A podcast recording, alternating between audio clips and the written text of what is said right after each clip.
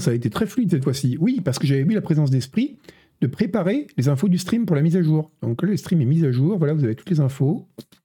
Super pratique. Par contre, euh, ce que j'ai pas prévu, parce que ça c'était important, c'est que on m'a dit faut que tu annonces davantage tes streams. Alors je vais annoncer mes streams, mais du coup je dois poster les streams sur Twitter et ça je peux pas le faire pendant la pause parce que comme il n'y a pas de pause vraiment, eh ben je suis obligé de lancer ça. Alors je ne sais pas, je vais poster le tweet en direct. C'est c'est incroyable. Regardez, hop. C'est parti, je, je, je tweet en direct avec le compte de Canard PC. Hop c'est fait. Et maintenant, sur le Discord de Canard PC, parce que je me suis fait engueuler, on m'a dit T'annonces pas tes streams? Ah ben, j'annonce mes streams maintenant. Mais par contre, comme là, il n'y a pas de générique, je ne peux pas l'annoncer avant, désolé. Et je ne veux pas non plus dire aux gens Cliquez sur ce lien pour voir ce News si le stream n'est pas en cours. Je suis censé faire comment, moi? Donc, on me, on me, place face à des situations professionnelles ingérables et je dois me démerder avec ça. C'est. Euh, bref. Voilà. Et tout ça pour récolter un like sur euh, Discord, quoi. Super, hein, c'est cher payé tout ça. Donc, ah oui, ma touche 4, pardon, excusez-moi, on va, répondre. Non, la touche 4 fonctionne parfaitement. Donc, c'est euh, le portage Doom de Bethesda là qui déconne. Euh, bon, avec ça, j'ai un peu préparé mes petits sujets, moi. Je vous jure, on n'est pas aidé. Hein. Donc, ok, ça c'est bon. Donc, les sujets, ils sont là. Euh, j'ai les sujets. On va plus qu'à lancer le navigateur. On, travaille dans des conditions. Il faut tout faire soi-même. Il faut tout faire soi-même. Ça, c'est. Comme ça, c'est les petites fatigues qui font les grands burn-out, je vous le dis. Euh, ah, l'engagement, c'est pas de tout repos. Hein. Une petite pause syndicale de 5 minutes, parce que je peux même pas les laser Parce que le problème, c'est pas tant de. Parce que poster les liens, ça prend pas longtemps, ou poster les tweets. Mais le problème, c'est que si je poste un tweet en disant, comme j'ai fait par exemple pour le pré-show, pendant le générique, c'est bon. Les gens, ils disent Oh, cool, ça démarre. Ils cliquent et ils arrivent sur le générique qui dit Le stream peut bientôt commencer, il y a la musique de Fishbone et tout, c'est sympa. Si par contre, là, comme il n'y a pas de générique, je coupe euh, le pré-show je lance, euh, je copie, le, je poste le lien sur Twitter. Les gens, ils cliquent. Avant que j'ai relancé, qu'est-ce qu'ils voient? Ils voient un lien mort. Ils voient une chaîne qui ne diffuse pas. Ils disent Oh Et ils s'en vont. Et on a un rebond. Et ça, c'est pas bon du tout pour le SEO. je raconte absolument n'importe quoi. Mais sinon, je fais des tweets programmés à 20h02. Ah, c'est pas con. C'est vrai que je pourrais les programmer, Ruvon. Ah, tiens, je vais faire. Mais ouais, t'es vachement malin. Ah, mais ouais, je ferais ça. Non, je mets pas la boucle parce qu'on m'a dit, tu mets pas la boucle avant Scroll News, comme ça c'est plus simple pour le découpage avec le pré-show, machin. Alors moi je fais OK, mais après on me dit aussi, oui, mais en même temps, tu. Enfin, je vous dis encore une fois, voilà, l'âne de Buridan, les, injonctions contradictoires, les, euh, tout n'est que chaos et dilemme. Bon, euh, un employé surmené dans les, de dans les boomer shooters, exactement. Il n'y a pas moyen de faire un batch Twitch Discord. Tu sais, il y a des trucs genre buffer, tout ça qui permettent de le faire, mais euh, bon, est-ce que pour annoncer un stream comme ça, on va faire un programme buffer juste pour ça, quoi? C'est merci euh, allez liker. Euh, c'est compliqué, c'est compliqué. Ah oui, les nouvelles technologies, coup, on s'en pas. Hein. Bon, on va comme mais heureusement on a de l'actualité quand même. C'est bien, ça crée de l'engagement tout ça. Euh, mais Noël est parti parce qu'il n'en pouvait plus. Il devait appuyer sur trois ou quatre boutons à la fois, comme moi, il était là, oh, et euh, voilà. C'est en plus vous faites ça avec une touche 4 qui marche pas. Enfin, c'est des conditions de travail inimaginables. Alors, on va commencer par l'actualité. Bon, on va commencer par l'actualité avec un grand H. Euh, hop. Et hop. Évidemment, c'est The Legend of Zelda, Tears of the Kingdom. Et non pas Tears of the Kingdom, ce qui serait amusant. Euh, très investi à la conférence Diablo 4. Ah, il y a eu une conférence Diablo 4, ça y est déjà? Qu'est-ce qu'ils ont dit? Euh, de l'actu ban ce soir. Non, non, non, il n'y aura pas d'actu à ban. Là, c'est très bon enfant. C'est très sympa. C'est euh, Peggy 12 comme, euh, comme stream. Rien de touchy, rien de politique. rien, de, rien de pornographique, à part évidemment ce jeu ignoble là où les gens fabriquent des pénis en bois, là, le Zelda. Là. Mais à part ça, rien de, rien de touchy, donc ne vous inquiétez pas. oui, donc Legend of Zelda, Tears of the Kingdom est un énorme lancement, ça ne vous aura pas échappé. Euh, c'est également le deuxième plus gros lancement boîte de Nintendo en Angleterre, ce qui fait quand même. J'aime bien parce que c'est une sorte de segmentation à chaque fois. On a fait le quatrième meilleur, lancement boîte sur le, nord de l'Angleterre en novembre, si tu comptes que les lancements de cette année, c'est toujours très drôle. Euh, Nutri-Score moyen, non, non, non, il y a, du Nutri-Score pas mal chez Tipix.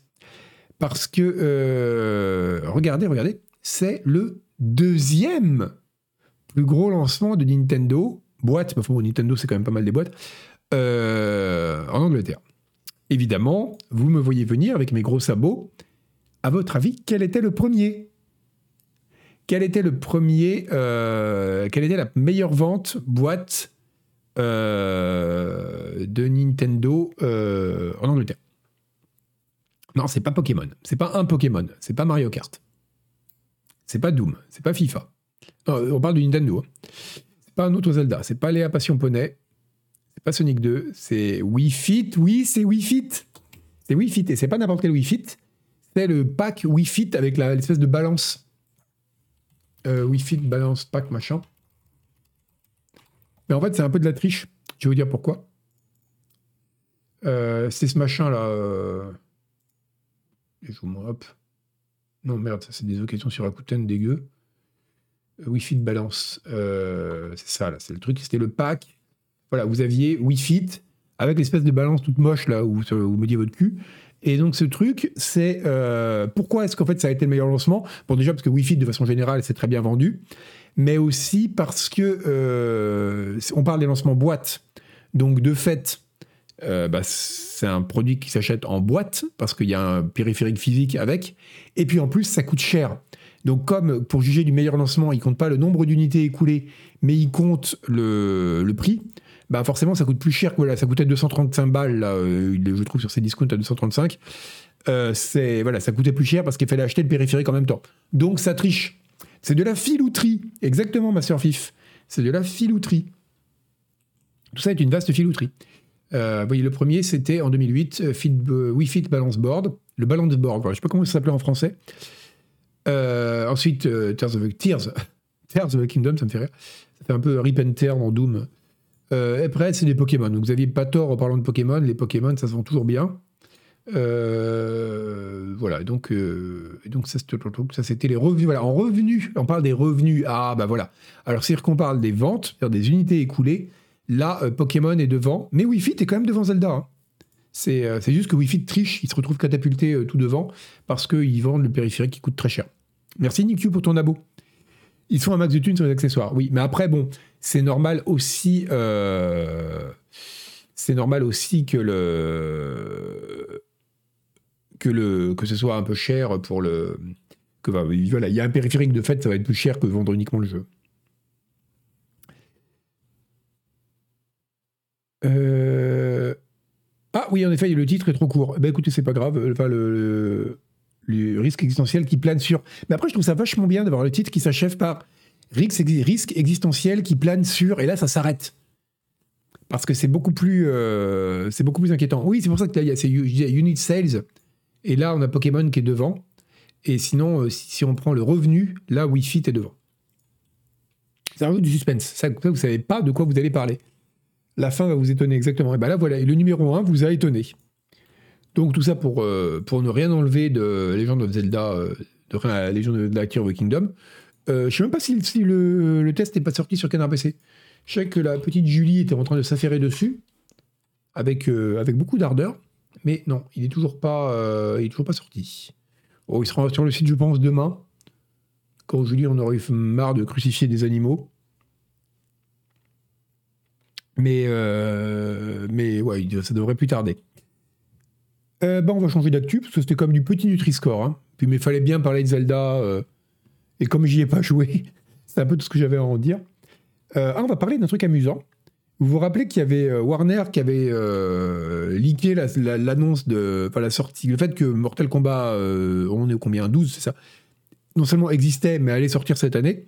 Pendant l'annonce aux actionnaires où ils se vantaient des bonnes ventes de, de Harry Potter eh ben, il y a une nouvelle annonce qui, d'ailleurs, il y a des, apparemment l'annonce officielle de Mortal Kombat devrait plus tarder. Hein, elle devrait être dans les semaines qui viennent. Mais il y a une autre, euh, il y a une autre annonce qui a été faite. C'est bien, c'est bien la mode apparemment de leaker pendant les conférences aux actionnaires. C'est euh, alors, je pense pas qu'Hélène fabrique des, des en bois euh, chez Tipix. Je pense qu'elle est plus dans les, vu qu'apparemment c'est les deux grandes activités dans, dans Zelda. Je pense que est, elle est plus crucifixion d'animaux. Mais euh, non, donc ouais, là c'est autour de Electronic Arts de révéler deux jeux qui, vont, qui n'étaient pas encore euh, annoncés Et là, il était là en train de parler aux actionnaires, le mec dit Ouais, regardez, ça va être vachement bien, on gagne plein de thunes, regardez, on, on redistribue, ça ruisselle de tous les côtés. Mais, mais ils ont pas. Euh, ils, ont, ils ont annoncé donc deux jeux qui n'avaient pas encore été annoncés, mais alors attention, dit comme ça, vous êtes là, ah et tout le monde est comme ça. Regardez ces petits salopards. Ils vous mettent une image de Star Wars pour que tout le monde se dise Oh là là là, ça va être un jeu Star Wars super bien pas annoncé. Que nenni Les deux jeux pas annoncés, ça va être, donc euh, il y a trois jeux annoncés, deux qui n'étaient pas encore connus. Donc, un, il y aura un jeu de EA Sports et un jeu de course. Donc, c'est quand même super triste. C'est quand même super triste. Voilà. Moi, pareil, j'étais là, oh là là, va y avoir un truc Star Wars, un truc un peu cool. Non, non, non. Donc, il y aura, alors, le jeu de sport, euh, le jeu de course, pardon, ça va probablement être, disent les gens qui s'y connaissent mieux que moi en jeu de sport, euh, EA Sports Rally. Donc, voilà, un jeu de rallye EA. Je sais pas si ça intéresse des gens. Ah non, ça sera pas un jeu de course Star Wars, euh, Dieu vomi, non. Ouais, Podracer était pas mal d'ailleurs. Donc ouais, pas la, la, pas la folie, hein, comme dirait Agbou. Et l'autre jeu, ce sera un jeu EA Sports aussi. Et on ne sait pas ce que c'est. Donc euh, apparemment, il y a Vancouver qui bosse sur UFC 5. Donc ce sera peut-être ce jeu-là. Euh, voilà. Bon, donc ce sera un jeu UFC. donc le jeu de boum boum papa dans la bouche là ou alors euh, un jeu de rallye. Voilà, donc c'est les deux jeux. C'est vraiment, euh, voilà, c'est un peu triste. Mais, ce que je trouvais intéressant là-dedans, c'est que les, euh, annonces de jeux en général, il y avait quand même annoncé qu'un jeu allait arriver. C'était quand même pas quelque chose qu'on faisait dans ce genre de moment-là, quoi. C'était notamment, bon là c'est encore, c'est moins flagrant parce que c'est des jeux en plus dont il a quand ils ont quand même pas été révélés. Il a juste dit qu'il y aurait deux jeux non annoncés qui arrivaient. Mais pour, dans le cas de Mortal Kombat, c'est marrant que ça ait été fait à l'annonce aux actionnaires, quoi, et pas à l'annonce aux joueurs. Je reviendrai presque à penser que le jeu vidéo, c'est une question d'argent. Et ce qui va nous amener, vous voyez comme les transitions sont bien faites, au gros sujet de ce Scroll News. Qui est d'ailleurs tellement gros qu'il n'est pas tenu dans le titre et il a été coupé. Ce gros sujet, c'est un excellent article de nos confrères. Faut toujours dire que c'est des confrères quand l'article est bon. Quand ils sont pas très bons, tu dis, bah, les gens de machin, ils ont écrit truc. Mais quand, tu vois, quand c'est un type qui allait, genre, il est allé en Syrie pour prendre des photos, il a risqué sa vie, là, ça devient un confrère. Parce que tu dis, ouais, je fais la même profession que ce mec, etc. Alors que quand c'est un type qui a juste euh, paraphrasé une dépêche AFP, tu es là, bon, bah, voilà, ils nous disent que. Non, là, là c'est un excellent article de GameIndustry.biz. Alors, ils sont pas allés en Syrie, mais ils ont quand même fait un truc qui est pas très rigolo non plus. Ils se sont amusés à éplucher les gros, gros euh, documents qui sont fournis par les entreprises. Vous savez qu'une entreprise est cotée en bourse, est publicly traded, comme, on, comme dit Yvan, en brassant les millions. Euh, une entreprise publicly traded, elle est contrainte de publier beaucoup, beaucoup d'informations. C'est pour ça que des boîtes aussi ne veulent pas aller en bourse. C'est qu'à partir du moment où vous êtes euh, en vente sur les marchés publics, vous devez faire preuve d'une transparence assez ouf, comme disent les jeunes. Et donc, dans ces rapports d'activité, euh, qui sont très très détaillés, des grosses entreprises du jeu vidéo, comme Electronic Arts, Activision et compagnie, publient plein d'informations destinées normalement uniquement aux actionnaires, aux décideurs, aux investisseurs, etc. Mais ils publient aussi un truc qui est très intéressant, ça vous c'est quasiment tout le temps le cas, vous, voyez, vous, connaissez sans doute ça, euh, vous qui n'êtes pas dans les des manettes de la finance, de la finance comme nous, vous avez sans doute vu ça, vous, dans les Kickstarter. Ils publient ce qu'on appelle des risk factors. C'est-à-dire les risques facteurs, c'est les moments où tu dis, voilà mon projet, voilà pourquoi je pense que c'est un bon projet, et parce que c'est rare qu'une entreprise débarque en disant notre plan il est complètement merdique, on va à la catastrophe. Mais par contre, tu précises qu'il y a des facteurs de risque. C'est-à-dire qu'en gros, tu dis, on a quand même identifié, ça montre que tu as fait ton travail d'analyse, tu vois. on te dit, il y a tel, tel ou tel truc qui peuvent quand même potentiellement merder, donc faut en tenir compte. Et on est ouvert, et tu le fais parce que déjà, c'est, euh, je pense que tu es tenu de le faire euh, de, publier les facteurs de risque que tu as identifiés. Et puis en plus, ça, t'as moins l'air d'un con si jamais un problème se présente, si jamais on voit que tu étais au courant et que tu as suffisamment d'intelligence sur le marché pour te dire Ok, j'ai prévu le problème, tu, que tu n'as pas été complètement pris de court. Euh, voilà. Merci d'adouiller. Donc là, c'est intéressant parce qu'ils sont amusés à, décortiquer ça. Parce que justement, les annonces généralement que font les industries de jeux vidéo, c'est euh, merveilleux, tout est parfait, tout, tout va très bien, l'industrie elle est magique.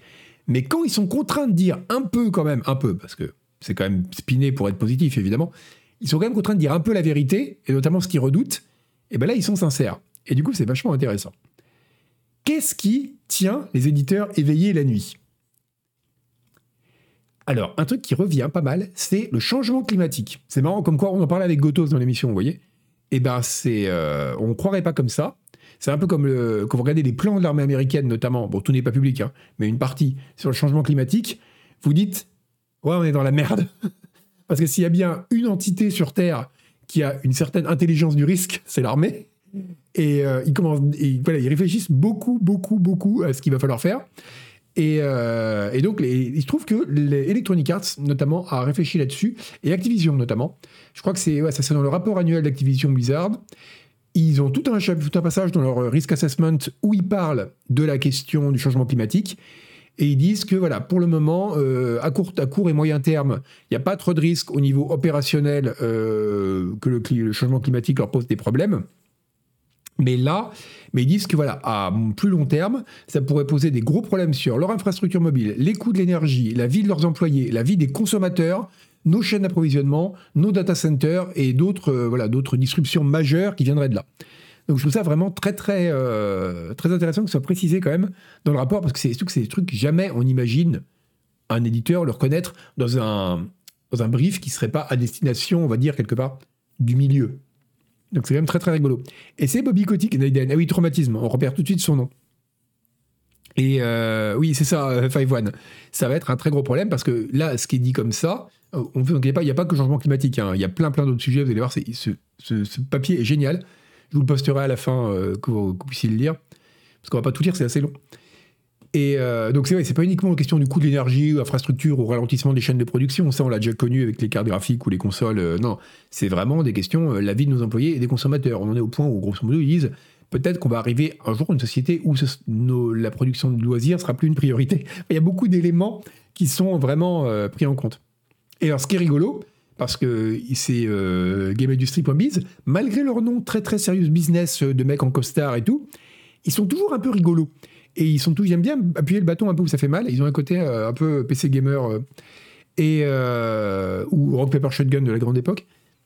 Et, ils se, et donc ils sont amusés à regarder à chaque fois, d'à partir de données publiques, là ça vient d'un truc qui s'appelle Open Secrets, quelles décisions les patrons de ces entreprises avaient prises en rapport à ce qu'ils présentent comme des risques. Par exemple, euh, Bobby Kotick a, euh, voilà, grosso modo, oui, il a contribué à euh, financer une campagne contre la proposition 30, qui est une proposition donc de loi, enfin de, vote qui a, été mise au vote en Californie, qui aurait obligé les gens qui gagnent plus de 2 millions par an à payer 1,75% d'impôts en plus pour lutter contre le réchauffement climatique et ses conséquences en Californie. Donc voilà, je trouve ça assez rigolo de voir, d'un côté, c'est rigolo de voir Bobby Kotick qui reconnaît que le changement climatique est un risque euh, structurel pour l'industrie et qui en même temps euh, voilà, va, lancer des campagnes publiques pour le coup contre le réchauffement climatique. C'était assez rigolo. Enfin, rigolo, tout est catastrophique et tout ce qu'on va voir là est catastrophique, mais c'est amusant de, de voir les autres, les petites stats. Alors, on continue sur. Euh, là, c'est le truc 2 qui dit. Voilà. Euh, dans les autres euh, risques, alors le, changement climatique, on s'y attendait un peu parce que bon, c'est un peu devenu un marronnier vu que c'est un changement, un risque qui pèse sur tout. Mais, enfin, même pas un marronnier, mais une évidence. Par contre, il y a un point sur lequel je n'aurais pas pensé, je dois vous avouer, c'est que une des craintes des, éditeurs, et apparemment de plusieurs éditeurs, qui s'en sont plaints. Ah oui, il y a, ce qui fait, il y a, marrant, c'est qu'il y, a aussi des craintes très spécifiques par exemple, EA et Activision, ils ont peur des tremblements de terre parce que leur euh, QG se trouve près de en Californie. Alors que Tech2, qui est basé à New York, bah, vu que c'est pas franchement une zone sismique, ils s'en inquiètent pas. Donc ça c'est bon, ça c'est rigolo. Par contre, ce qui est marrant, c'est Activision, donc euh, Tech2 et Activision, euh, non voilà, Tech2 et Activision, eux, ils sont inquiets aussi de, de bien réussir à obtenir leurs ratings. Par exemple, ils ont très, ils ont très très peur de qu'un jour un de leurs jeux soit par exemple trop violent et soit pas et soit classé adulte only, ce qui serait une catastrophe. Donc c'est vraiment quelque chose. Ils disent c'est un truc qu'on prend en compte comme risque. On, réfléchit vraiment activement au classement de nos jeux. Alors que Electronic Arts, qui produit comédie, qui, qui se produisent rarement, qui font rarement des jeux qui sont matures, enfin aiment, aiment euh, mature, euh, se, se pose moins la question. Ça, c'est des particularités propres à chaque éditeur. Par contre, un truc qui beaucoup d'éditeurs s'inquiètent, c'est la question de l'open source. Parce qu'ils reconnaissent que l'open source, beaucoup de. Comme toute l'industrie de l'informatique, vous le savez sans doute, d'ailleurs, c'est marrant, c'est qu'il cite le fameux comique de XKCD euh, très très connu, qui dit que toute l'architecture moderne de l'informatique repose sur un, pauvre projet qu'un type tout seul euh, met à jour sur GitHub régulièrement. Et eh ben, le, tout le, jeu vidéo aussi a beaucoup recours à des bibliothèques et des, éléments euh, open source. Jusque-là, très bien c'est de bonne guerre, l'open source inclut, sauf dans la plupart des licences, l'usage commercial. Mais là où c'est marrant, c'est que ils disent qu'une de leurs grosses inquiétudes, c'est que il pourrait y avoir un débat avec certaines licences un peu exotiques de trucs open source qu'ils utilisent. Il pourrait y avoir des débats en justice, merci Catching Tail pour ton abo, qui dirait, euh, qui obligerait à rendre public le code source du jeu. Parce qu'il y a des licences open source qui n'autorisent l'usage euh, du code que si le projet qu'il utilise est lui-même open source. C'est assez classique comme clause. Mais ils disent, voilà, dans la plupart du temps, on sait quelles licences font ça, on ne les utilise pas. Mais ça pourrait être un truc voilà, qui pourrait conduire, parce qu'on l'a mal interprété, à euh, des batailles juridiques qui nous obligeraient à rendre public le code source d'un jeu, ou en tout cas à des batailles juridiques gigantesques qui coûteraient cher et qui nous feraient une très mauvaise publicité. Donc c'est vraiment très, les licences contaminantes. Voilà, il mais merci, je ne trouvais plus le nom. Il dit, et ça c'est vraiment un truc qui les inquiète. Et le, type, je ils sont très très marrants, de Game Industry, dit qu'il y a un côté justice politique là-dedans, parce que depuis le temps que les éditeurs nous font signer des clufs super longs que personne ne lit pour nous engager à des trucs à la con, eh bien on se rend compte que les éditeurs aussi ont très peur un jour de tomber sur une licence open source un peu bizarre qu'ils auront mal comprise ou mal interprétée ou qu'il y aura une ambiguïté juridique, un truc comme ça, qu'ils auront signé sans l'avoir lu et qui les foutra dans la merde. Et ça, je trouve ça très très drôle. Donc c'est considéré, euh, oui c'est ça en durée. Il y a aussi le fait qu'il y a probablement des traces de GPL. C'est un peu comme les traces de noisettes dans les, dans les produits, euh, voilà, quand vous êtes allergique là. Il y a toujours des traces de GPL quelque part dans du code. Et généralement c'est à petite dose, donc bon, on fait pas trop gaffe. Mais il peut toujours, le risque est là. C'est un risque pareil qu'ils ont à l'esprit. Et ça, j'aurais jamais pensé. Mais ils se disent, euh, ouais, on, est peut-être en train d'utiliser, de, de, de violer des licences de code qu'on utilise. Et ça, c'est quand même très rigolo. Euh, la question du piratage aussi, forcément, ça, on s'attendait à ce que ce soit dans les risques euh, que les éditeurs ont en tête. Eh bien, figurez-vous qu'ils le, ils le reconnaissent. Euh, le piratage, c'est un problème, c'est un risque forcément pour l'industrie. Mais, alors ça, c'est ce que dit Electronic Arts dans son rapport, il faudrait qu'il soit significativement plus important pour menacer notre, notre business. Donc ça, c'est quand même très très marrant de voir que le Activision dit à peu près la même chose apparemment. Donc ça veut dire que le, qu'il y a toujours le quand vous voyez la prochaine fois que vous entendrez un éditeur dire boulala mais le piratage oulala on doit mettre des niveaux parce que vous comprenez sinon on aura, va pas manger à la fin du mois. Les éditeurs eux-mêmes dans les rapports de risque sérieux qui remettent aux actionnaires où en général on a plutôt ils voilà ils auraient pas ils ont pas de raison de mentir sur ces questions-là.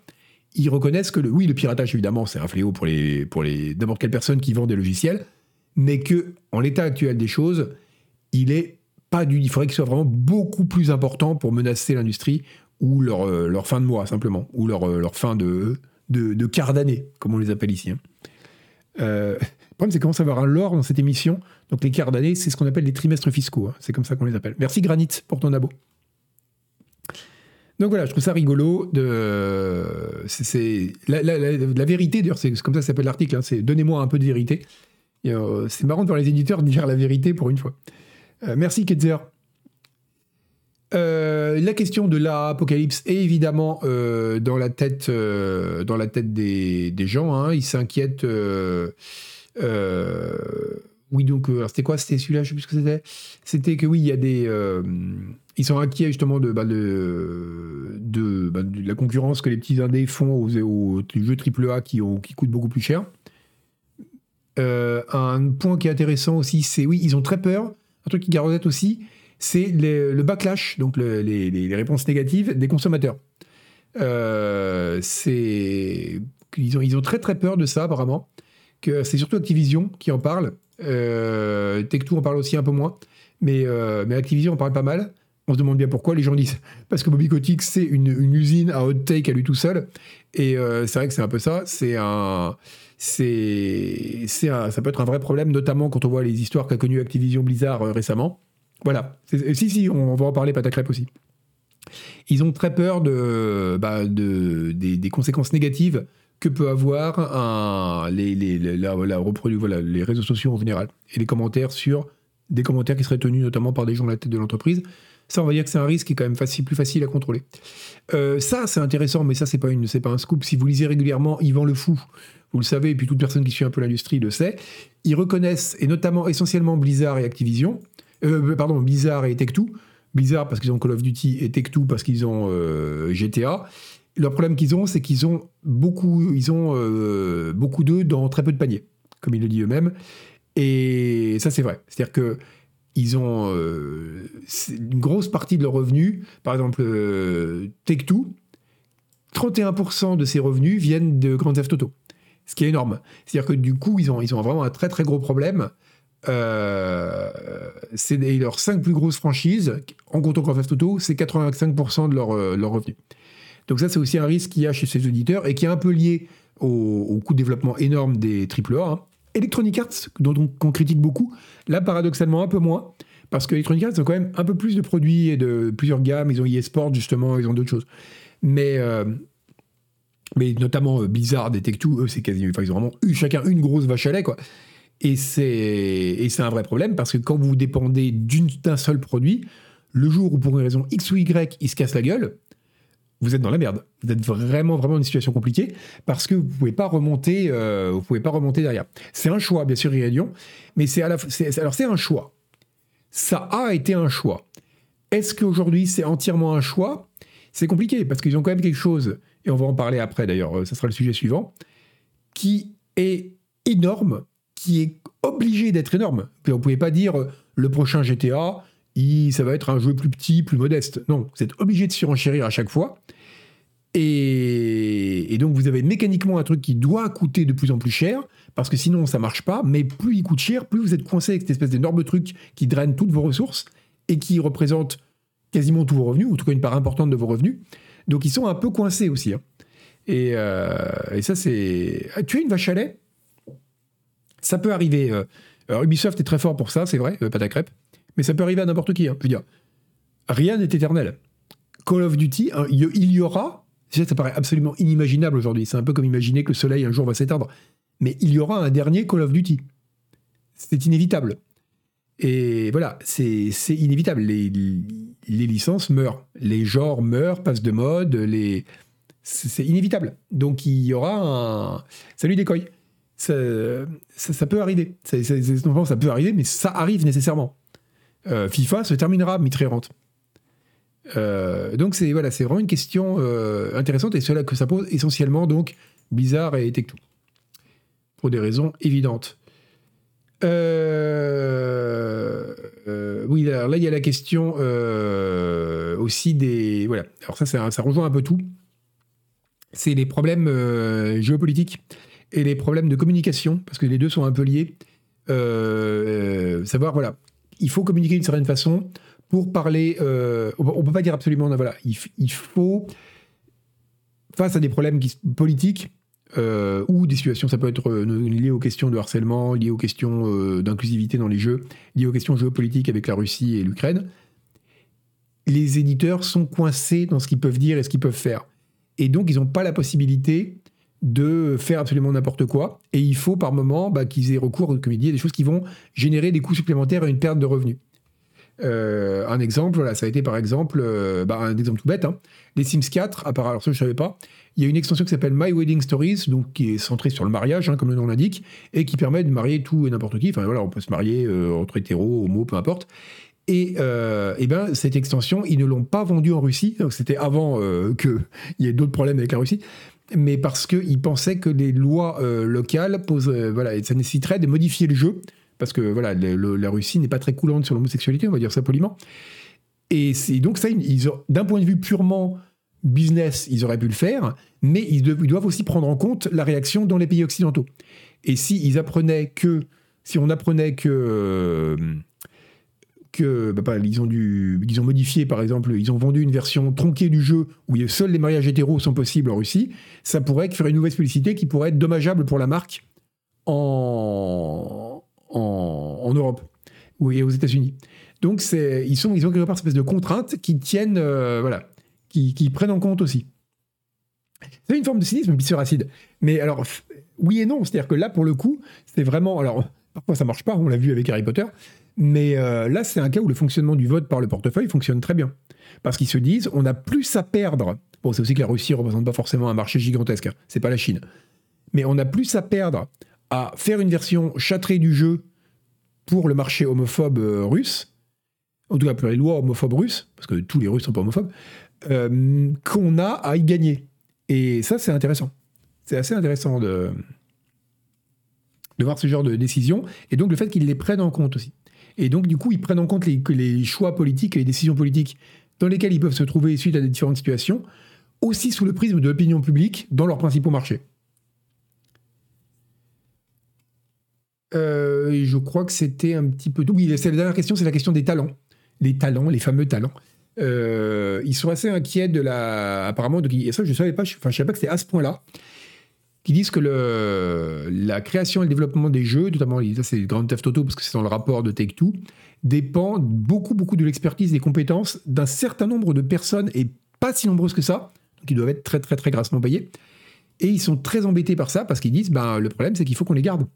Et ils disent on ne pourra pas forcément les garder éternellement à leur niveau actuel de rémunération, voire pas du tout. Et ça c'est vraiment très intéressant. C'est euh, je réalisais pas que c'était à ce point-là ça qu'ils étaient vraiment, euh, qu'ils étaient vraiment inquiets de se dire, on a des gens, enfin, en tout cas que le développement de certains jeux dépendait autant d'un si petit nombre de gens. Et ça, c'est donc je trouve ça assez intéressant. Notamment, ça, je vous laisserai lire l'article pour rentrer plus en détail, mais qu'il y a, ils, en, ils reviennent un peu là-dessus, sur le fait que l'industrie a toujours été tiraillée entre les deux. C'est-à-dire que d'un côté, ils ont envie d'avoir des stars, euh, par exemple, il prennent un très bon exemple qui était sport. C'est-à-dire la, la, hype autour du sport a vraiment été liée au fait que Will Wright était, euh, attaché au nom du jeu. Donc les, les, stars, ça fait vendre, comme dans n'importe quel euh, domaine. Mais en même temps, c'est compliqué pour eux parce que bah, le jour où la star se barre, ben, c'est dur de faire la suite. C'est un problème qui s'était posé, par exemple, quand Sid Meier s'était barré pour faire Alpha Centauri et qu'il a fallu refaire un civilisation derrière. Je rappelle qu'à l'époque, tout le monde avait dit euh, Alpha Centauri, ça va être vachement bien. Le nouveau Civilisation, il va être pété. Euh, parce que Sid Meier n'y était pas. Et en fait, finalement, le nouveau Civilisation était très bien. Donc, c'est un, c'est, un vrai problème parce que quand vous avez une personne qui est l'image de votre produit, bah, vous dépendez beaucoup de la personne. Et donc, euh, elle, elle peut demander beaucoup, beaucoup d'argent. Et puis, simplement, sans même parler d'argent, elle peut se barrer. Elle peut se barrer en disant bah, Je suis pas assez payé, ou j'ai envie de passer un dé pour faire ce que je veux dans mon coin. Donc il y a, c'est un gros risque. Et, mais alors du coup, moi je pensais vraiment que c'était la question du branding des gens, mais là apparemment c'est pas uniquement ça. C'est le fait que vraiment en termes de compétences, il y a vraiment des compétences, notamment pour Grand Theft Auto en tout cas, qui sont réunies auprès d'un petit nombre de gens qui ont une grande ancienneté sur la licence. Et ça c'est euh, et là pour le coup c'est intéressant parce que là pour le coup justement comme tu dis euh, Onduril, c'est c'est pas uniquement de la starification pour le coup. Ça veut vraiment dire que, bon, c'est le cas dans beaucoup d'entreprises de la tech, hein, où il y a un petit nombre de gens qui sont vraiment des key people et qui sont difficiles à remplacer. Et là, apparemment, c'est vraiment une inquiétude de dire s'ils se barrent, on est dans la merde. Mais là, pas pour une question de branding, mais pour une question de compétences, simplement. C'est des compétences qui sont difficiles à remplacer. On l'a vu avec Diablo 4 récemment, où ils ont été obligés, vous savez, comme il y avait apparemment il y a eu une grosse ambiance de merde pendant le développement, euh, ils étaient obligés de, faire, de proposer des stock options de malades à des gens qui étaient des personnes clés dans le développement, mais qui étaient conditionnés au fait qu'ils restent jusqu'au lancement du jeu. C'est-à-dire qu'ils ne pouvaient pas toucher leur stock option si, si, ils se barraient avant la fin. Euh, ouais, Hitscan, ça c'est vrai. C'est alors ça c'est intéressant ce que tu dis. Parce que c'est vrai qu'il y avait la question de. On avait vu le cas chez Ubi quand ils avaient dit ça. Ils avaient dit, vous pouvez pas. On a des, directeurs créatifs, ils sont absolument incroyables. En fait, ils gardaient des gens super toxiques. Et euh, pour ne pas dire clairement des harceleurs. Et, euh, des gens invivables. Et, surtout quand on voyait le, le résultat, euh, en l'occurrence dans le cas d'Ubi, des, des open world complètement remplaçables les uns par les autres, ça veut dire qu'il y a peut-être une question aussi en interne de branding de ces personnes, mais là, pas vis-à-vis du public, mais vis-à-vis de leurs employeurs. Peut-être que c'est des gens qui ont aussi réussi à faire croire à leurs employeurs, et notamment celles en charge des carnets de chèques, qu'elles étaient irremplaçables, beaucoup plus qu'elles ne le sont en réalité. C'est aussi une possibilité. C'est aussi une possibilité. À atteinte de taille, oui, euh, sous, condition de rester une année, oui, mais là, c'était vraiment sous condition de rester jusqu'à la sortie du jeu. C'est-à-dire que c'était vraiment le, point, le point euh, très important, parce que d'ailleurs, les gens le reconnaissaient, que c'était parce qu'ils avaient très très peur de, de, bah, de, se retrouver, que des gens très importants pour le développement se barrent, et donc que du coup l'équipe perd une partie de l'histoire du développement. Quoi.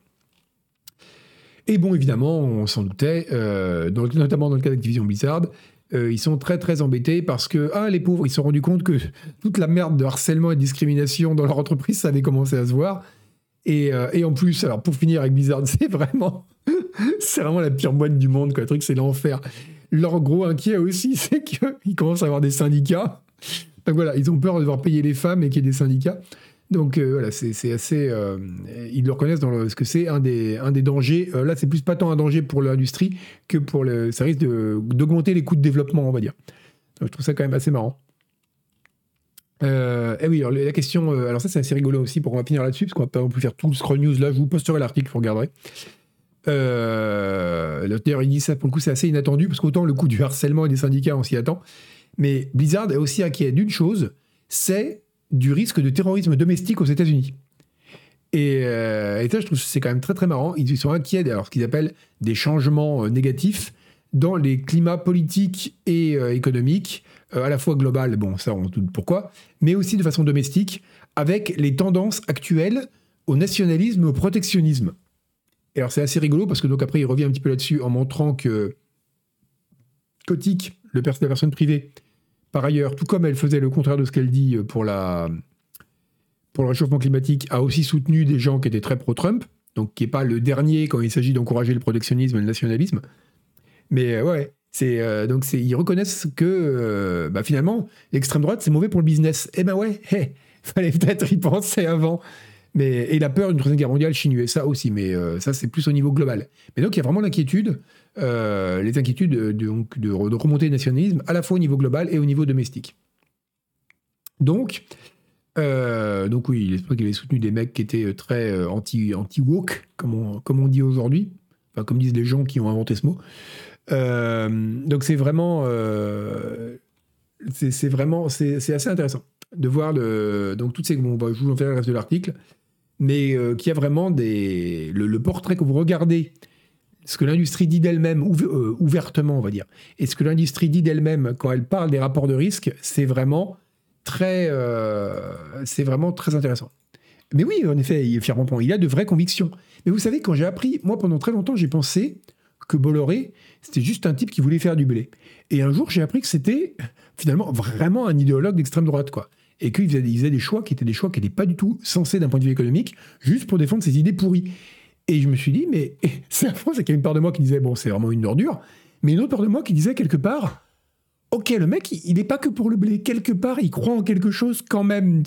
Et c'est terrible, c'est que là, c'est pareil pour Kotick. Tu dis, ok, le mec, c'est une ordure, mais c'est une ordure qui, quand même, a des convictions. Et, euh, qui est prêt à passer ses convictions, enfin, quelque part, avant son business parfois. Ce qui est, euh, ce qui est quand même assez. Euh, ce qui est. Écoutez, Chapeau Bobby. Voilà, voilà, on va. Un poussou à Bobby, comme dirait Agbou. On va. Oui, penchant euh, pro-christianiste évangéliste. Ah oui, oui, ça c'est encore autre chose. Eh bien, en attendant, je vous balance le petit lien, ça vous pourrez lire. C'est un excellent. Elon Musk, c'est plus compliqué parce que Elon Musk. Enfin, Elon Musk, c'est plus compliqué.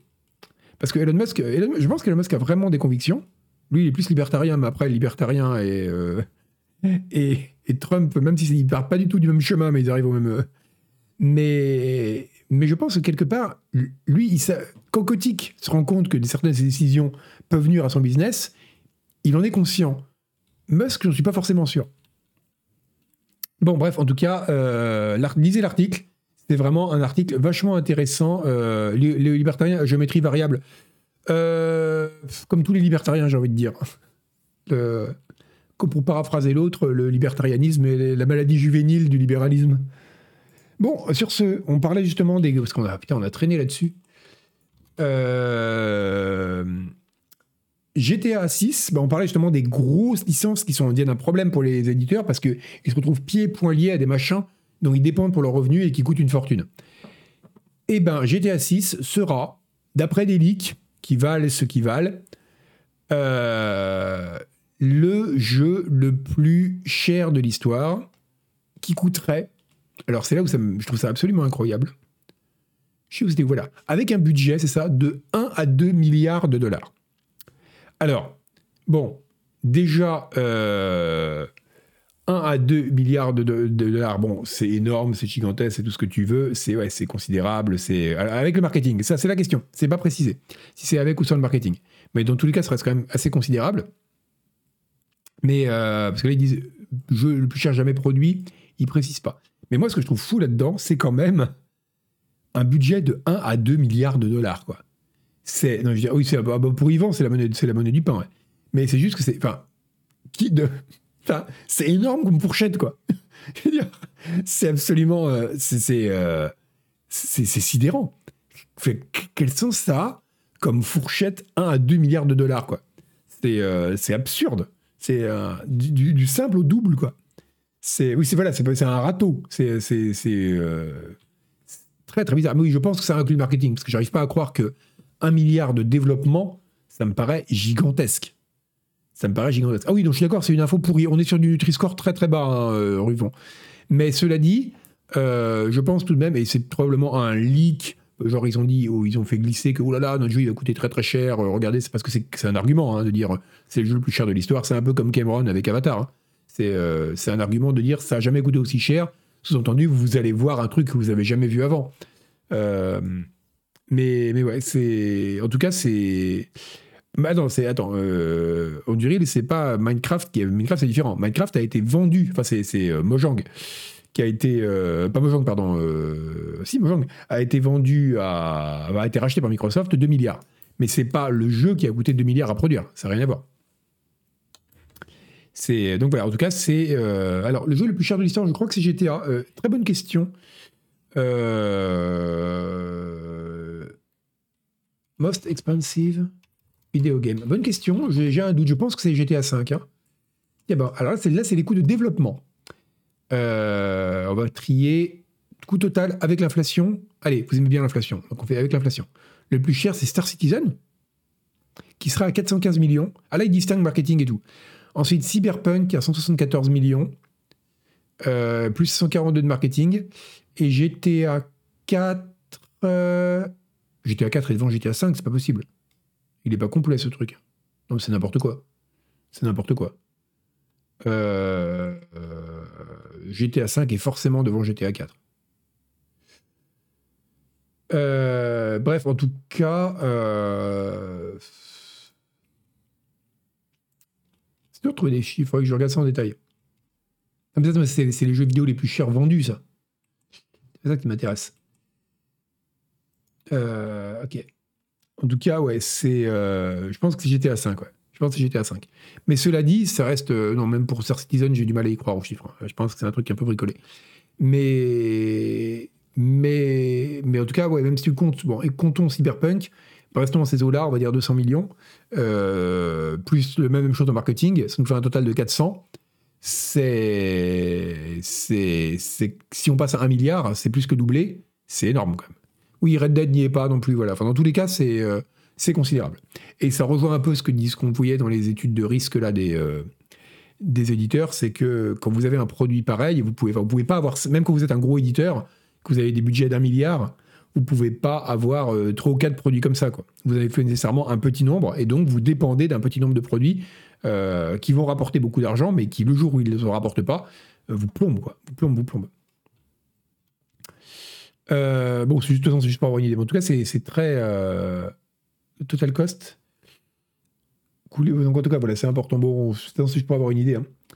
Euh, mais en tout cas, voilà, ce jeu coûtera extrêmement cher et le AAA à long terme n'est pas tenable, on le sait. Je suis très curieux quand ça va arriver. Je suis très curieux de voir quand ça va arriver. à quel moment est-ce que le AAA, le crash du AAA, le, track, le, le vrai crack du AAA va arriver parce que c'est pas euh, c'est pas tenable à long terme. Mais quand est-ce que ça va se casser la gueule, je ne sais pas. Bon, on va parler un peu de Diablo 4 parce qu'on a parlé de Zelda, il faut parler de Diablo, c'était aussi l'autre c'était l'autre actualité de ce week-end.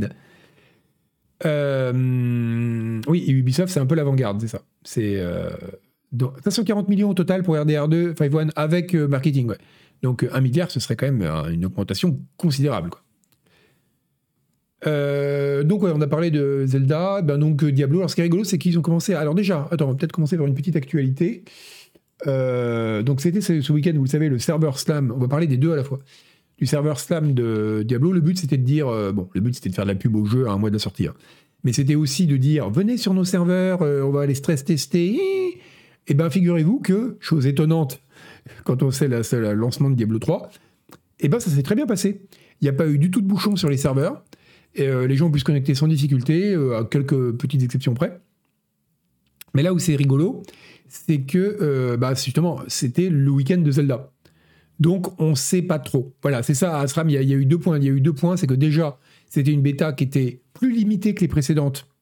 notamment, il y, avait déjà eu, y avait déjà une bêta privée réservée aux préco et une bêta publique que tout, à laquelle tout le monde pouvait accéder. Et là où ça avait pas mal ramé, et en plus qui était limitée au niveau 25, alors que celle-là, elle était limitée au niveau 20, donc elle était encore plus limitée. Et, euh, et en plus, c'était le week-end de Zelda, donc je pense qu'ils n'ont pas forcément fait carton plein autant qu'ils auraient pu le faire. Ah d'accord, les chiffres plus cohérents en dessous, enfin bref, en tout cas, vous voyez l'idée, c'est euh, énorme. Euh, donc c'est donc voilà, ça ne veut pas dire que le jeu va pas être une catastrophe pendant les deux heures suivant la sortie je pense que ce sera impossible de se connecter. Et c'est pas la faute de Blizzard, c'est normal, sur tous les jeux comme ça, c'est l'enfer au lancement. Mais euh, ils avaient bien récupéré le coup pendant la bêta précédente, donc ça devrait aller. Et en plus, c'est vrai que c'est un week-end de, week-end de deux jours, en effet, Démétrion. Euh, Quoique ça, c'est surtout pour la France. Hein. Euh, c'est mieux pour avoir des données fiables. Oui, c'est vrai, en plus, c'était la Zelda, ouais. Donc c'était. Euh, mais bon, ça pareil, c'est pas. c'est au niveau global, ça n'a pas forcément un effet monstrueux. Mais donc voilà, en tout cas, la, bêta techniquement s'est bien passée. Et euh, Blizzard a déjà commencé à annoncer euh, les plans. Alors, c'est, c'est quand même fou. Hein. Le jeu n'est pas sorti et on a déjà toutes les annonces sur euh, les saisons. Donc, on apprend que la première saison commencera en juillet, mi-juillet, je crois. que pour y accéder, il faudra d'abord avoir fini au moins une fois la campagne avec un perso, hors saison donc, comme dirait Francis Cabrel. Euh, bon, bah, de toute façon, ça, je pense que tout le monde aura fini la saison, euh, enfin, la, campagne euh, deux semaines après le lancement du jeu au max. Donc, ça ne va pas poser de problème.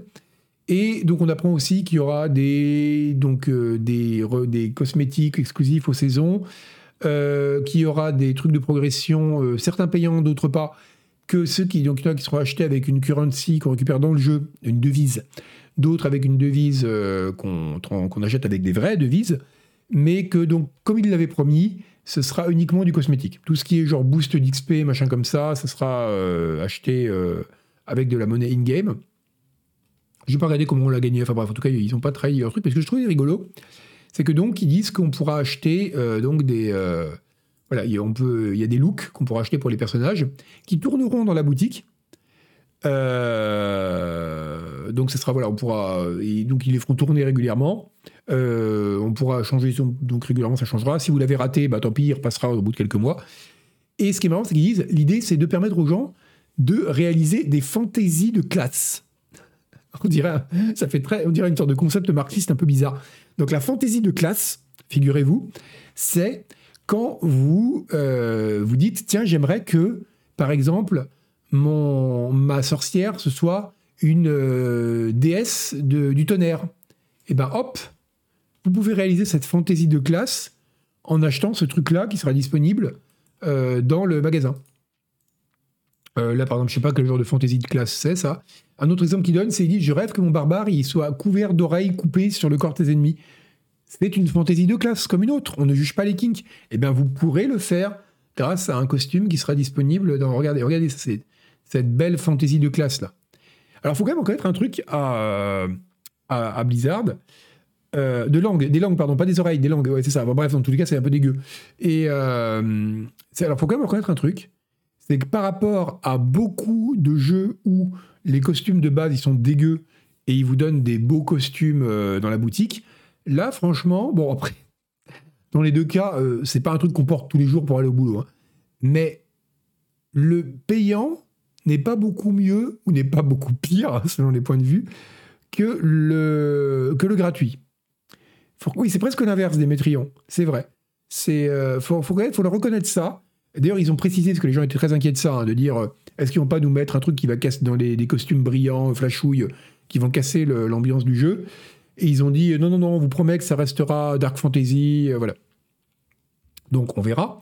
Mais en attendant, voilà, les, les, les fantaisies de classe, Regardez ça, c'est. Ouais. C'est. Les deux sont moches en fait. Les. Euh... Le... les costumes sont pas non plus ouf, quoi. Mais voilà, donc pour acheter des costumes. Et euh, l'autre truc qui va tourner, ils ont dit, c'est oui, il y aurait. Alors, ils, ça pareil, c'est des promesses qui n'engagent que ceux qui y croient. Euh, ils ont dit que les saisons, il n'y aurait pas que des petites modifications dans le méta, mais qu'il y aurait dans chaque saison des, vraiment des grandes nouveautés en termes de gameplay, de dynamique, qui changeraient complètement le jeu pour que chaque saison c'est une expérience nouvelle et que si jamais certaines de ces, ces, modifications plaisent aux joueurs, elles reviendront dans des saisons ultérieures, etc. Bon, on verra. Euh, oui, Belten, moi aussi, à chaque fois je préfère les in-game, mais euh. Donc, bon, écoutez, vous, vous, je sais pas, si vous avez des fantaisies de classe, voilà, hein, regardez-moi ça. C'est euh, c'est chargé quand même. C'est chargé. Hein. Ça, ils sont ils sont pas ils sont allés loin sur le gothique. Euh, on est presque du gothique rococo, ce qui est quand même conceptuellement assez. Euh, mais ouais, c'est chargé. Hein. je, moi, j'aimerais bien un costume minimaliste. C'est. Une, mais oui, une fantaisie de classe. Merci d'un tendu sexuel. on dirait du mid-journée, un peu. Bobby Gothique. Mais oui, très bien, Mitriante. Bobby Gothic, c'est très bien. Donc, non, c'est vraiment. Euh, mais c'est vrai qu'à chaque fois, euh, les, versions. Ouais, ça, ça passe encore, mais bon. Euh, le problème, c'est que d'un côté, je suis bien content qu'ils aient dit qu'ils fassent pas des trucs flashouilles très moches, façon skin de Kalash Counter-Strike dégueulasse. Mais de l'autre, enfin, il y a des gens qui vont payer pour ça, quoi. Vous avez ça gratuitement, vous allez payer ça? Enfin, je, dire, je le ferai peut-être dans Path of Exile, pour soutenir les développeurs parce que le jeu est gratuit. Mais là, que vous avez déjà payé le jeu, est-ce que vous allez acheter un costume quoi? Je sais pas. Euh, bref. Mais oui, je, suis très très hypé par Diablo 4 aussi. Je pense que ça va être un excellent jeu. Je pense que ça va être un des meilleurs hack and slash de tous les temps.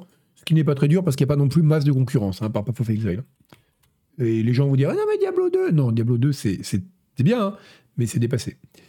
Euh, bon, quoi d'autre? Ah si, ça c'est une actu importante, parce que c'est intéressant d'un point de vue économie.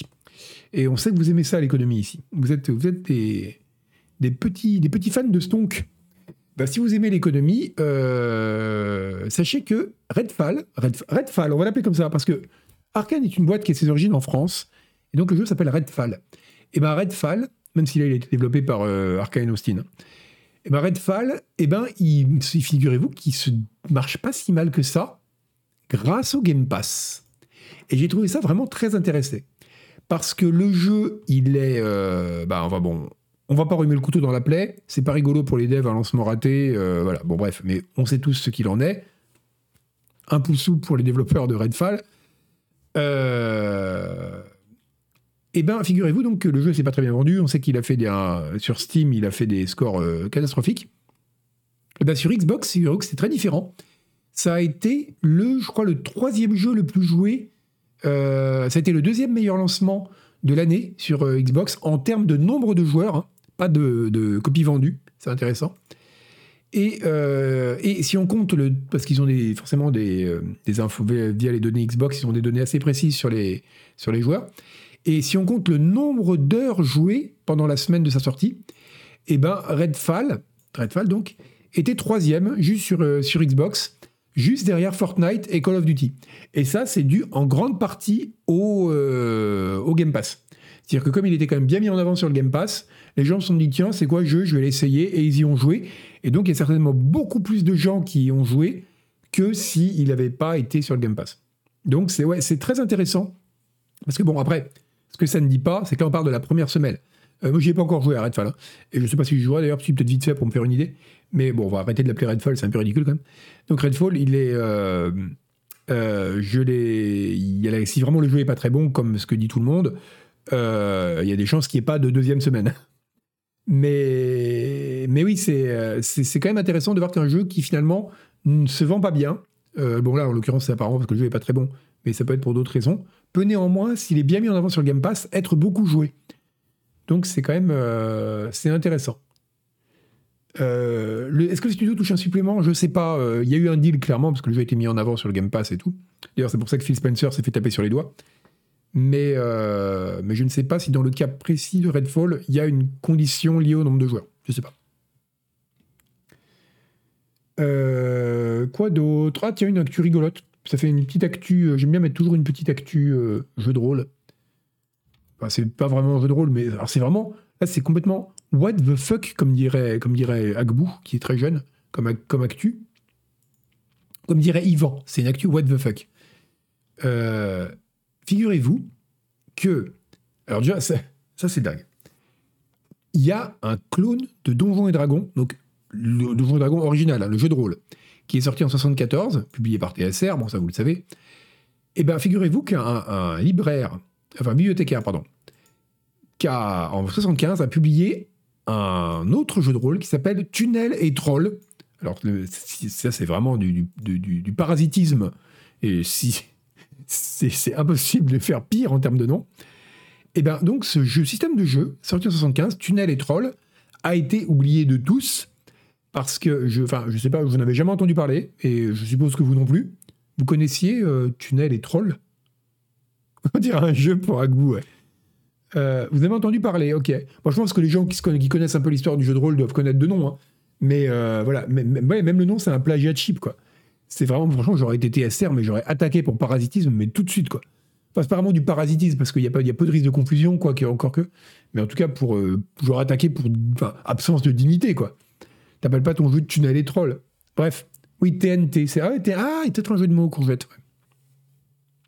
Donc, alors déjà, en soi, c'est déjà très bizarre. On pourrait arrêter là, mais ça devient encore plus bizarre quand on sait que Rebellion, alors vous connaissez Rebellion, c'est les mecs qui ont fait euh, Sniper Elite, qui ont fait Alien vs Predator, etc. Le dernier là, euh, et eh ben a racheté les droits de ce truc pour en faire des jeux, probablement. Euh, ah, c'était parodique comme jeu? D'accord, ok. Bon, bah, en tout cas, ils ont racheté ce, truc-là. Et je trouve ça euh, complètement dingue, en fait. Rébellion, genre Rébellion, quoi. Euh, ils, ont, ils ont racheté ce truc. ouais, apparemment, c'était l'illustration du jeu d'origine, donc, qui est donc, sous crédit Rébellion. Donc, apparemment, ils ont les droits donc, sur le jeu en général. Et je sais pas ce qu'ils vont en faire, quoi. Euh, je ne sais pas ce qu'ils vont en faire et qu'est-ce qu'ils veulent faire avec ça? Euh, quand le film, ouais, mais vraiment Master Diff, hein. c'est voilà, flèche basique de flemme. J'espère que, j'espère que tous les sorts et tous les personnages ont des, oui, tous les monstres et tout, il y a des regardeurs et tout, qui, tous les trucs sont des versions cheap. Ce serait vraiment le, le, Donjon et Dragon Wish, ce serait super drôle. Ce serait vraiment très très drôle. Ouais. Donc qu'est-ce qu'ils vont faire de ce truc? Pourquoi ils ont racheté ça? Bon, il y a probablement une raison, c'est que ça doit pas être très cher la licence Tunnel et Troll, mais, mais quand même, ils doivent quand même pas acheter juste pour la mettre dans leur portfolio. Qu'est-ce qu'ils vont en faire? J'en ai aucune idée. Bah Courgette, je me pose vraiment la question. Quel intérêt euh, Qu'est-ce qu'ils vont en faire? Euh, Je sais pas. Euh, on n'en sait pas plus, on sait juste qu'ils ont acquis ça, parce que bon, forcément, comme ça a été acheté, il y a eu des publications et tout, donc les gens sont tombés là-dessus. Et, ils ont rien dit de plus, on ne sait pas. On ne sait pas du tout. Bah, c'est très probablement faire des jeux vidéo, hein, parce qu'ils n'ont jamais fait autre chose, Rébellion. Mais alors, est-ce que c'est un argument de vente de dire euh, notre jeu utilise le système tunnel et troll? Ça va, oui, voilà, autant créer une IP, quoi, JDF. Je sais pas. Mais c'est quand même très très drôle. Donc, je trouve ça vraiment très très marrant de voir que, en plus de tous les. Enfin, Rébellion, c'est quand même. Enfin, c'est. En soi, c'est des devs. Enfin, je sais pas, je les connais pas, je les imagine un peu crasse-pouille. Parce que dans tous leurs jeux, il y a toujours des scènes de violence super gratuites où quand vous tuez un ennemi, vous voyez les organes qui explosent, etc. Donc pour moi, c'est déjà des mecs un peu edgy. Je, ne sais pas pourquoi je me fais des mecs de rébellion, leurs jeux sont pas toujours très bons, mais une, image un peu bizarre de mecs un peu edgy, un peu et que eux ils rachètent ce truc-là, je vois pas du tout ce qui peut en sortir, mais je suis quand même extrêmement curieux. Oui, alors ça c'est clair que ça a pas dû les ruiner. Hein. Ça a vraiment pas dû, les ruiner de l'acheter. Mais, mais pourquoi faire quoi? Pourquoi faire? C'est ah, il publie aussi des comics. Ah, alors s'il publie des comics, là, ouais, ça, un, comic rébellion, tu la une troll, là j'achète. Là, peu importe le prix. euh, non, oui, c'est vrai. De ils l'ont acheté pour la blague. Ça se trouve, ils étaient bourrés. Et ils se sont dit, hey, ce truc-là, tu les troll, c'est trop marrant, vas-y, ça coûte 800 balles, on l'achète. Et euh, non, je sais pas. C'est, euh, je sais pas du tout. C'est euh, ouais, surfer sur la, la, la, la Remarque, Five One, tu vas me dire, on est en train d'en parler. Alors que si Rebellion avait annoncé qu'ils allaient lancer une IP euh, médiévale fantastique, mais jamais j'en aurais parlé, quoi. Donc, comme quoi ça marche. Comme quoi, ça se trouve, c'est un génie, le boss de Rébellion, qui a vraiment compris comment faire une très bonne, une très bonne affaire. Parce qu'il a, probablement faire un jeu un peu pourri avec une IP dont tout le monde se fout, il a réussi à m'en faire parler. Et pourtant, Dieu sait que je suis pas le genre de mec qui fait Oh, dès qu'on agite un truc qui brille devant lui. Donc, vraiment très très fort. Et puis, ben, tiens, il reste un dernier truc, on est à la bourre, mais je vous le mets quand même. Euh, ça, là, pouf. Le code source de Fallout a été réputé perdu. Je ne savais pas, j'ai appris ça. Et ben, figurez-vous qu'il n'est pas perdu du tout, puisque Tim Kaine, donc, qui est le co-créateur de Fallout, a annoncé que le code source euh, était. Voilà, ils l'ont retrouvé. Et euh, donc, là, il disait que la- le code source, le code source avait été perdu dans- par, par Interplay, donc, euh, qui était le développeur à l'époque, au- dans les années 2000, au début des années 2000, mais ils l'ont retrouvé apparemment sur un vieil ordinateur qui était stocké. Voilà. Et Bethesda est maintenant en sa possession. Donc voilà, est-ce que ça veut dire qu'on aura droit à des remasters, à des remakes? Enfin, remake, à des. Est-ce que. Voilà. Alors, va être fou en voyant ça. Donc, euh, donc qu'est-ce qu'ils vont en faire? Est-ce qu'on aura droit à un, un Fallout façon Diablo 2 Resurrected? Ce serait cool, franchement, pour le coup. hein. Euh, peut-être, peut-être. Tout est permis, mais rien n'est annoncé, puisque pour le moment, tout ce qu'on sait, c'est qu'ils l'ont retrouvé donc, euh, dans une boîte à chaussures. Ben écoutez, tant mieux pour eux, j'ai envie de vous dire. Euh, après, qu'est-ce qu'ils vont en faire? Euh, Ce serait pas un remake. Fran- Franchement, s'ils auraient vraiment intérêt, moi, je serais eux. hein. J'en ferais pas un remake, j'en ferais un, un remaster.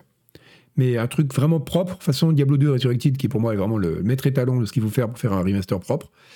Euh, là, il y aurait quand même. C'est-à-dire qu'ils gardent vraiment le gameplay, mais il faut une surcouche ultra propre visuellement. euh. C'est euh, comme pour Diablo 2, ouais. Ça, c'est vraiment. Ça, là, il ferait un carton avec ça. On perd Isual. Mais sans déconner, on le perd. Mais ça serait, pour lui, ce serait une très mauvaise nouvelle. C'est. Mais bon. On verra, on verra. En tout cas, c'est euh, sachez que ben, maintenant tout est possible. Est-ce que quelque chose va arriver pour autant? Je n'en sais rien parce que je ne suis pas devin. Par contre, je peux vous annoncer dès maintenant que la semaine prochaine, ce n'est pas moi qui présenterai Scroll News, mais Hélène Ripley, exceptionnellement, juste pour celle de la semaine prochaine. Voilà. Donc vous devrez, euh, vous devrez faire avec. Je suis désolé. Ce magnifique logo sera euh, orné de la tronche d'Hélène Ripley, mais qui s'en tirera de main de maîtresse. Oui, c'est vrai, au Yabun, Isual, il ferait chier. Il dirait non, mais c'était plus beau quand c'était plus moche. euh, moi, j'aimais mieux l'ambiance. En plus, c'est vraiment, c'est vraiment le mec edgy. C'est comme tu, croises dans la rue des gens qui sont nés en 2005, qui s'habillent comme dans les années 90. Ils sont là, ah, c'est trop bien, c'était l'époque des cassettes. Mais euh, déjà, c'était plutôt les CD. Et puis, euh, eh ben, Isual, c'est pareil. C'est vraiment l'équivalent du, c'est le, c'est vraiment l'équivalent du t-shirt oversize du jeu vidéo Isual. C'est ça. C'est il était pas né, quoi. Enfin, il était pas né, il était à peine né, il était gros, il était haut comme ça. Alors qu'aujourd'hui, il est haut comme ça. Et ben, euh, eh ben, il continue quand même à être là. Ouais, non, mais c'est mieux le jeu vidéo à cette époque-là. Est-ce que moi, je suis nostalgique de Pong? Non, parce que j'étais pas né. Comment on peut faire Absurde, absurde. Bref. Euh, on fait du jeunisme, le nain, complètement, complètement. C'est, on a joué à Doom pendant une heure avant de, avant de lancer Scroll News, donc on est sûr qu'on est contre, contre gens complètement androposés et ménopausés, parce que c'est un stream vieux mais inclusif. Donc il n'y a aucun risque, tu vois, on, est entre nous et on est là, ah, les jeunes, eh, l'histoire qui pousse de ma pelouse. C'est comme ça, Scroll News. Donc, semaine prochaine, Hélène Ripley, ça sera beaucoup plus jeune. Et, et puis, euh, un gros détour par le Japon. Et oui, malheureusement, mais moi, je peux pas faire un gros détour par le Japon parce que je ne parle pas japonais. Euh, Noël Malware parle parfaitement japonais, il faut le savoir. hein, il est parfaitement bilingue. Il arrive, il fait là, arigato, et tout, on est là. Oh mais, euh, mais moi, je parle absolument pas un mot de japonais. Donc, euh, je peux malheureusement pas euh, commenter l'actualité japonaise. Ça, je suis vraiment, vraiment désolé. Donc, vous allez probablement bouffer du jeu d'horreur à foison la semaine prochaine, je préfère vous prévenir. Euh, mais, mais oui, donc ça, va être un, grand moment, un stream exceptionnel. Je ne peux pas encore vous dire s'il y aura. ah oui, Dirty Arigato, ça ferait un très bon, un très bon film. Je peux absolument pas vous dire euh, si, euh, si elle fera un pré-show. Euh, je, je verrai avec elle demain quand je lui refilerai le bébé et l'eau du bain qui l'accompagne. Bon, en attendant, on va aller raider. c'est le moment de- du mois où on raid. c'est notre quota. On va aller raider Arthuan de l'IRI. Hop, qui en plus c'est un truc cool parce qu'il m'a dit Euh, je lui dis tiens c'est la fois du mois où je te raid après Scroll News. Il m'a dit ah bah ça tombe bien parce que là je fais un super stream parce qu'il y a eu un, grand euh, truc des synthétiseurs et une sorte de, de l'E3, l'E3 du synthétiseur si vous voulez, hein, le CES du synthétiseur. Et euh, il dit ah, du coup j'ai plein de trucs à dire sur plein de synthés, ça va être passionnant pour les gens qui aiment la musique électronique et tout. Donc si vous aimez la musique électronique ou si vous voulez apprendre des choses sur les synthétiseurs, restez, on va aller de ce pas raider Arthur. Euh, voilà. Et ben, euh, une série génération d'images et musique avec Alt. Je veux refaire des trucs, je sais pas sous quelle forme ça, quelle forme ça prendra, mais on va le refaire. Faut qu'on fasse des trucs avec Alt. Oh, j'ai appris que Alt faisait une partie de la BO de, de Décarnation. Euh, c'est cool. Je savais pas qu'il était dedans. Bon, et ben sur ce, je vous laisse en compagnie de Arthur. Et à jeudi, on va faire un stream avec toute la rédac. On jouera à. euh, Attends, j'ai quand même vérifié si ça a été annoncé ou pas avant de vous, avant de vous le dire. Je trouve que je suis en train de péter un NDA comme a vu le dire Agbou. Euh, Est-ce que ça a été annoncé? Euh, Ouais, on fera un Among Us euh, avec toute la rédac jeudi soir. Et donc, vous m'y verrez. Et ben à bientôt. Salut